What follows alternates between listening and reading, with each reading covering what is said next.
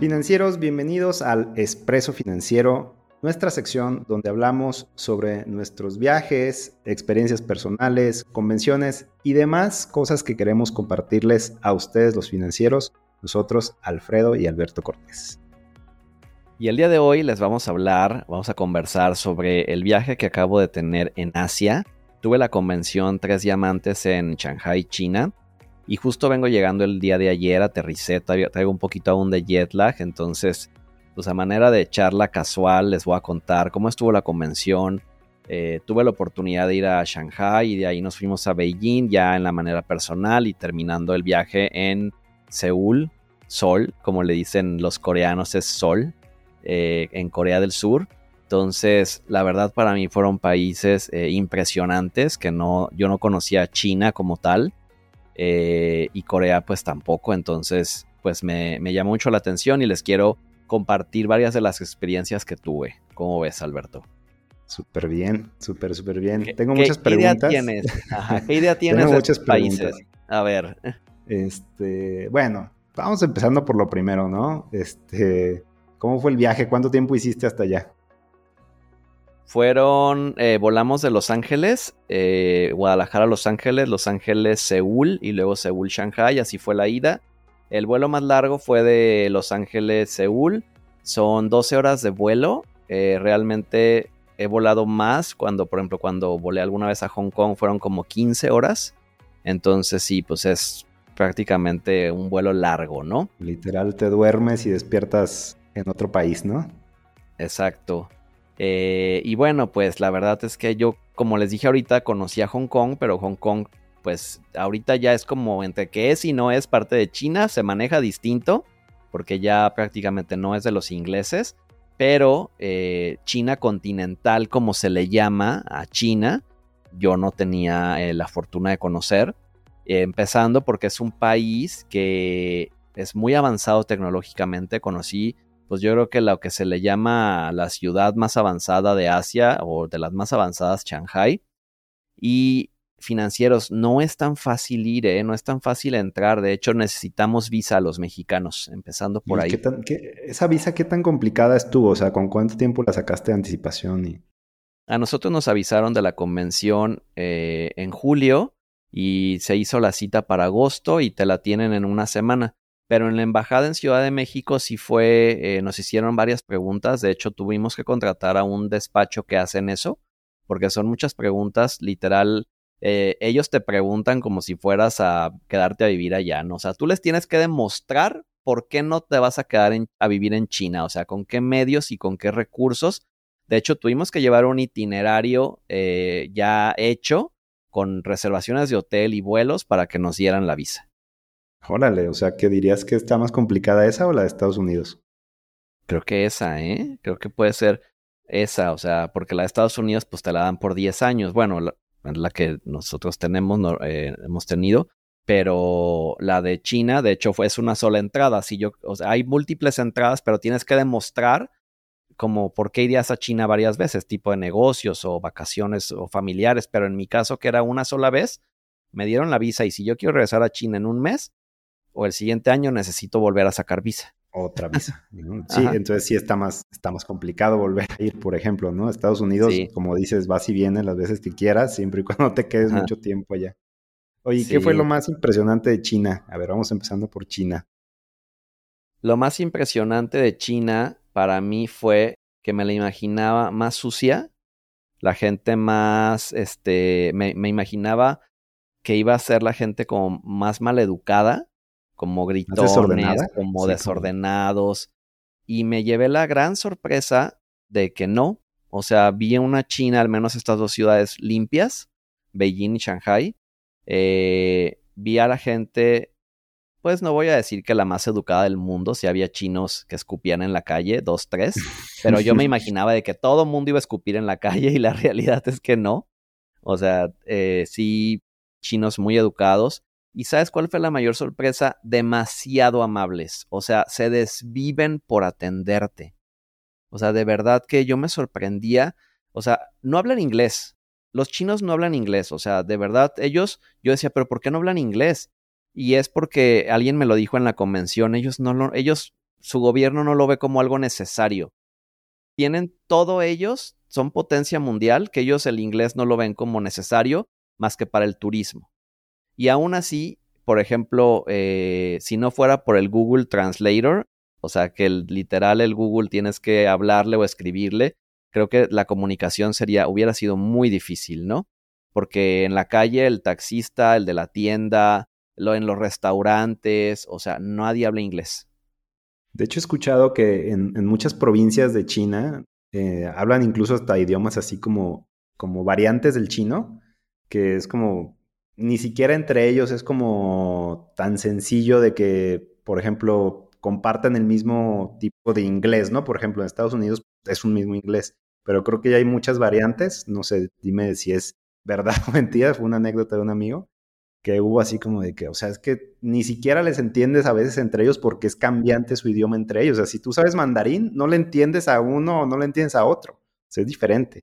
Yo creo que a lo mejor en provincias sí puede ser que tengan como, no sé si dialectos o cómo se le llame. Ahí, cuando tú le pones en el Google Translator, te aparece el chino simplificado o chino tradicional. El chino tradicional es como el antiguo, ¿no? Hoy, en día todo el mundo, o al menos en estas ciudades que yo fui, era chino simplificado. Pero pues sí, aparte es un idioma, o sea, no entiendes nada, nada, nada. No entiendes nada, nada. O sea que si no, no, no, traes un teléfono y dinero, tienes un problema ya. Sí, o sea, eh, te van a ayudar, ellos te van a ayudar. Eh, aparte de todo, eh, en China no, está, no funcionan digo, tienes que comprar lo que se llama un VPN, en nuestro caso ya hay como tarjetas digitales, eh, no sé cómo explicarlas, pero son eh, eh, es SIM digitales donde puedes pagar el internet como mundial, yo creo que es como satelital y si te deja entrar, o sea, es básico que lo hagas porque si no, allá no puedes entrar a WhatsApp, no puedes entrar a Facebook, a Instagram, y también, por ejemplo, ellos pagan casi todo con una plataforma que se llama o Alipay, que es de, creo que es esta compañía Alibaba, ajá, o WeChat. WeChat es como WhatsApp, pero ellos casi ya, ellos prácticamente ya no utilizan las tarjetas. O sea, ellos pagan con su celular, con un código o, escanean como el, el, celular, pagan. Entonces hay lugares donde no te aceptan tarjeta y o pagas en efectivo, que eso sí, eso sí tienen, que reciben efectivo en prácticamente todos lados, o este, pagas con el, el Alipay o el WeChat. Yo nunca, nunca pude utilizar WeChat porque creo que tenía que abrir la cuenta desde México y no, y no lo hice con anticipación. Alipay sí lo hice, pero al final de cuentas mi tarjeta de crédito la se, se bloqueó la que tenía ahí. Y eso, financieros, un tip muy importante. Si van a viajar a un país como estos internacional, necesitas más de una tarjeta de crédito. Eh, porque a una amiga que iba con nosotros, eh, BBVA le bloqueó la tarjeta eh, como cinco días antes de terminar el viaje y nunca más la pudo volver a utilizar. Entonces, ¿cuál fue la solución? prestarle, cambiarle dólares, o sea, transferirle para que retirara, o sea, nunca pudo utilizar su tarjeta. En mi caso, Banamex a mí me bloqueó la tarjeta como tres días antes de terminar el viaje y hasta la fecha sigue bloqueada sí pude utilizar American Express y sí pude utilizar Santander sin problemas. Pero BBVA y Banamex, eh, a tanto a ella como a mí, terminaron bloqueándonos las tarjetas. Qué buen tip, ¿eh? qué importante, porque imagínate, digo, ustedes iban varios, pero si vas solo, ahí sí. Si vas solo, no sé qué haces.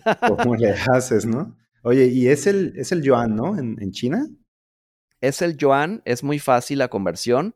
Eh, multiplicas todo por 2.5 ajá, en, para pesos. Ajá. Ah, Realmente me sorprendió también que es barato, ¿eh? O sea, yo me imaginaba caro, pero es barato. Eh, los restaurantes, o digo, y no fuimos a, a lugares como malos, ni tampoco a lo mejor lo más caro, ¿no? Estuvimos como en un término medio alto, por así decir pero tuve la fortuna de celebrar allá mi cumpleaños y la cena de cumpleaños fue en un restaurante con una vista padrísima a, la zona de Shanghai donde están todas las torres iluminadas y me invitaron la cena mis amigos y ellos me la cuenta salió por cada uno mil en pesos como mil trescientos pesos pero fueron botellas de vino pizzas etcétera etcétera.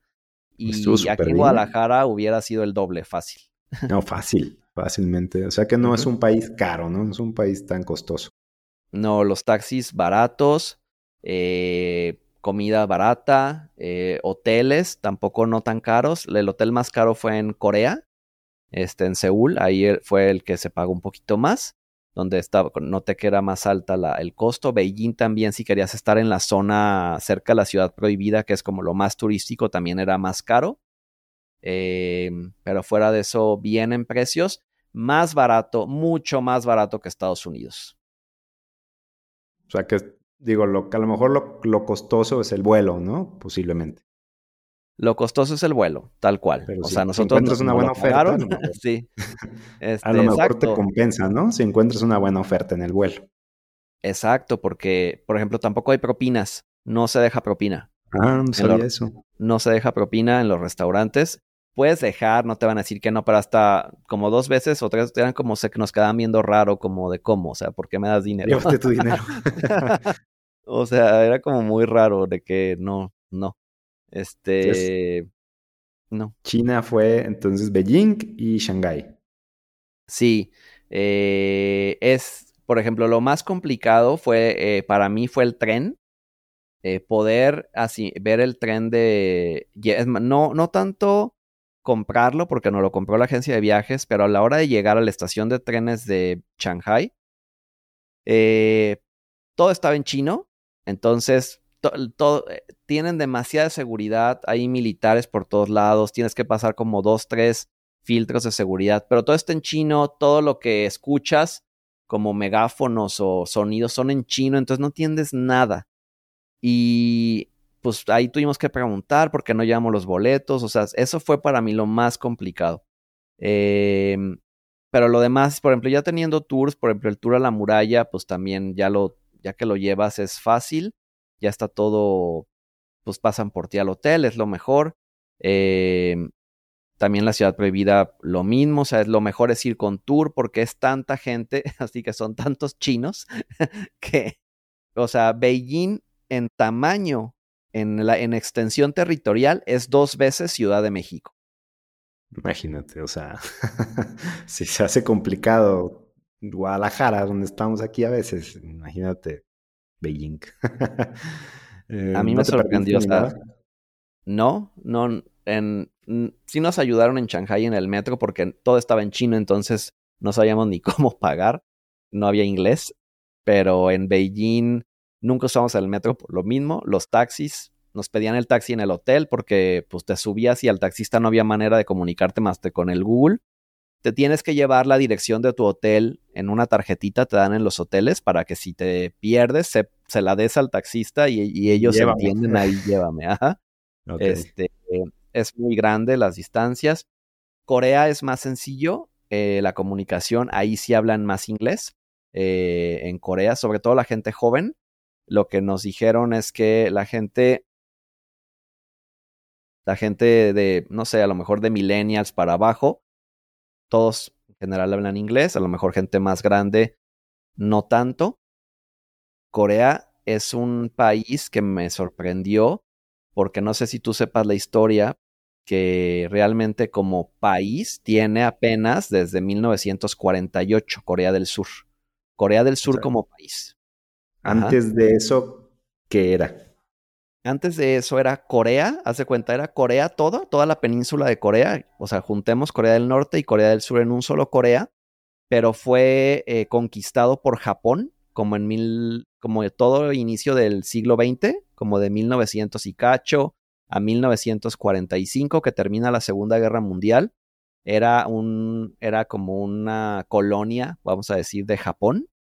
Eh, pero cuando termina la guerra, la Segunda Guerra Mundial, y Japón pierde, Japón estaba con Alemania, pues pasó lo mismo que en Alemania, que se dividió eh, el norte y el sur, y Rusia, se que digamos que Rusia colonizó o ayudó a, a instalar el comunismo en el norte de Corea y Estados Unidos en el sur.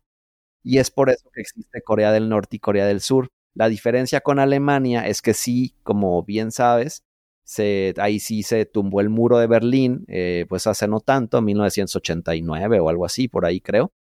Eh, pero en Corea no, en Corea sigue, Corea del Norte sigue aislada del mundo, sigue siendo, ahí sí sigue siendo 100% comunista y Corea del Sur pues eh, ha sido, pues digamos, más occidentalizada, ¿no? Pero lo interesante es que cuando termina la guerra, Corea del Sur era el, estaba en la lista de los cinco países más pobres del mundo. Del mundo. Ajá. y más que muchos países de África y donde sea, ¿no? Hoy en día es una potencia mundial. Qué impresionante. Es como la cultura asiática, ¿no? Que es como, me imagino que se comparte mucho con, con la japonesa, que de hecho también Japón es una potencia mundial y, llegó a estar, como dices, pues era un país muy pobre, según yo, antes de la guerra, de la Segunda Guerra Mundial, y la Segunda Guerra Mundial obviamente lo colocó en el mapa, y como que es esa cultura, ¿no? Como de, de, de, de trabajo, de crecimiento, de disciplina, más que nada, ¿no? ¿sabes qué? Es disciplina, es, no hay corrupción, no hay delincuencia. O sea, nos decían, digo, en Japón y en Corea son estos países donde no te tienes que preocupar de que si te, no, hay carteristas en el metro, o sea, no es como en México, Europa incluso, o sea, no te preocupas de eso. Eh, la gente es muy trabajadora. En México somos muy trabajadores, pero creo que la diferencia tiene mucho que ver con, para mí, con la educación, em, pues vamos a decir, a nivel general, al no haber corrupción, o sea, con, pues el gobierno puede hacer esas grandes obras que han hecho, ¿no? O sea, esos trenes que tienen en China, esos trenes que tienen en Corea, porque por ejemplo, en China eh, había un letrero en el hotel eh, tal cual que si tenías drogas o cosas así, pues eh, no sé cuántos años de prisión o, pena de muerte, casi casi, ¿no?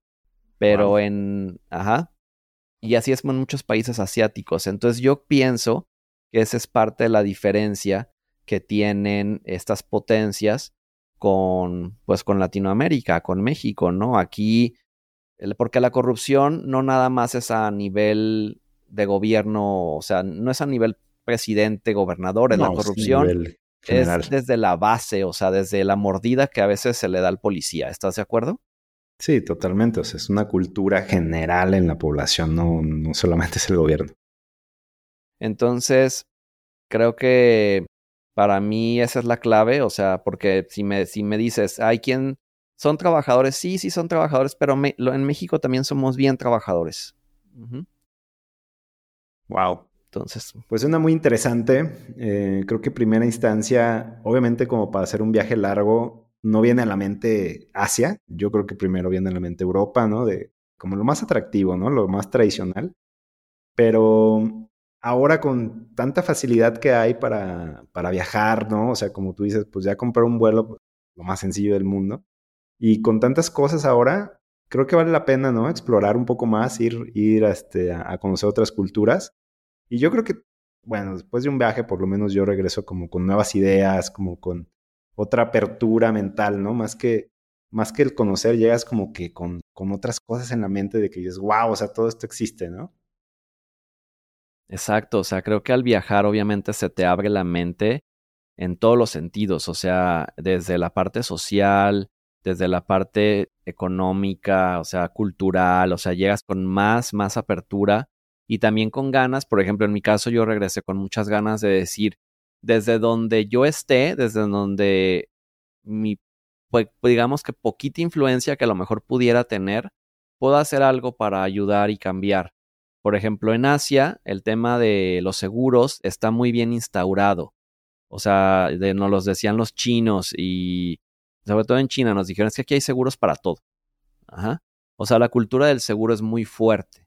Y, en Corea debe ser igual, en Japón ni se diga, Japón es uno de los países donde la penetración de Producto Interno Bruto en el tema de seguros es muy alta.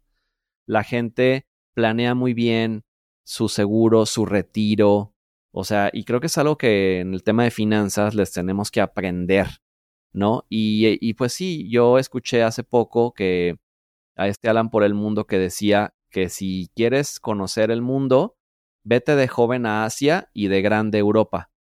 Porque en Asia él decía justo que era más barato. Y el sudeste asiático es todavía más barato.